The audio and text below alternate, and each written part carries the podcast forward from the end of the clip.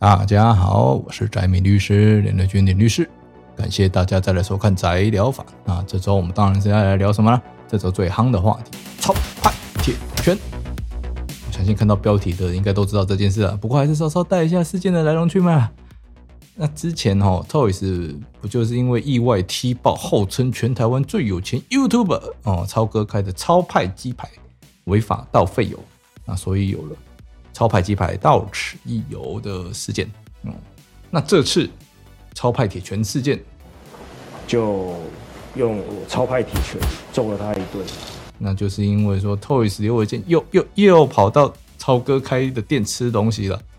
那 Toys 在超哥开的店啊，超甲超甲煮海鲜冻饭，然后用餐还边开直播，只称赞鱼没有腥味。啊，之后就开始嫌，嗯，海胆污泥，就海胆品质不佳哦，还有醋饭非常难吃。最后在直播总结到，如果要来吃，可以点生鱼片、刺身汤，哈，其他品项可以再想想。但就在直播结束后，超哥竟然在这时候冲进来，气氛瞬时就大变了。Toys 吃饱哦，就因为毕竟超哥进来嘛，双方尴尬大概二十分钟多吧。那他吃饱离开，然后就想说：“哎，我到店门口结账嘛。”啊，也也跟超哥讲说：“哎，我们去外面谈呐。”哦，那超哥也尾随在后啊，双方在店店门口对话，并且气氛逐渐火爆起来。超哥讲了一句：“啊，华人吧吧吧吧什么？”这一直被 Toys 打断啊，Toys 连呛超哥数句之后，超哥忍不住就朝着 Toys 一臂勾拳，那将 Toys 拉倒在地。后续结果就是 Toys 头部受伤，到医院缝好几针，并对。超哥提告伤害、杀人未遂、恐吓、组织犯罪等罪名。那首先，我们先来看看说，哎，Toys 这次的行为，啊，去人家店里面说人家东西不好吃，虽然白目啦，嗯，但超哥也没有对对对这件事情提出告诉嘛，因为这件事情还算是言论自由的范围内了，啊，其实没什么法律问题。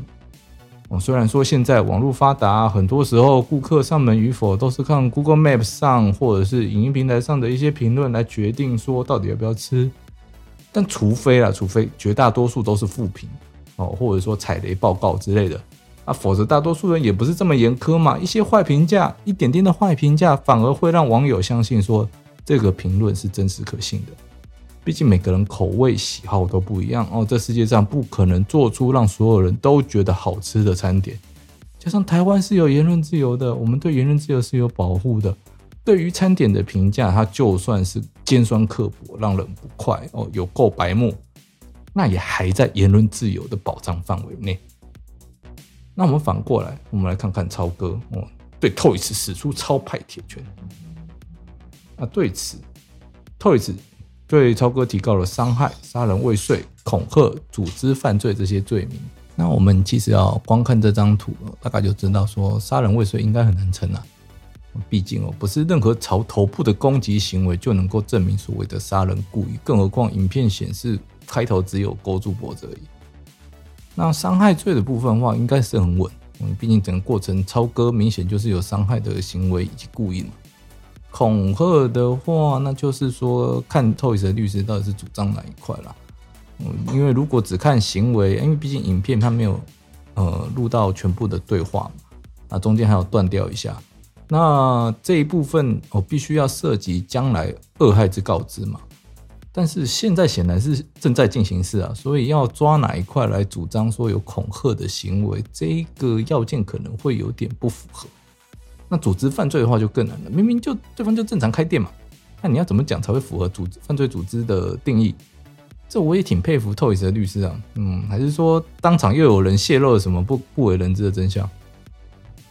当然啊，最后如果真的觉得对方说的太过分，已经诋毁甚至影响到店内商誉的话，商家可以怎么做呢？我们就拿这个案子来讲好了。如果你真的觉得超哥觉得 Toys 讲太过分了。明明自己也找来了好几十年经验的知名主厨来把关，啊，却被对方嫌到一无是处。那店家其实也可以反过来，就是检讨对方的评论是否客观合理吧。毕竟言论自由是平等保障的。对于餐点被人家嫌到一无是处，想干老挪哦，而不是只能默默挨打。最简单破除这样评论的方法，那就是让更多人来评价，看到底是评论者他个人主观的问题，还是真的难吃。评论别人的话，自然也得接受别人的解释，那这样才能够找出客观上公众所能够接受的平衡点，这也才是言论自由真正的意义。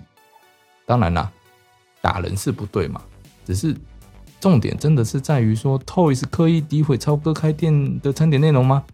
我们从旁观者的角度来，显然大家是不这么认为的。大家可以回想一下，关于超派鸡排到此一游的事情，大家在意的到底是什么？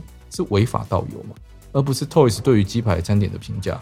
同样的，这次超派铁拳事件，大家在意的是什么？是超哥动手这件事情，并不是 Toys 对于超假海鲜丼饭的餐点评价。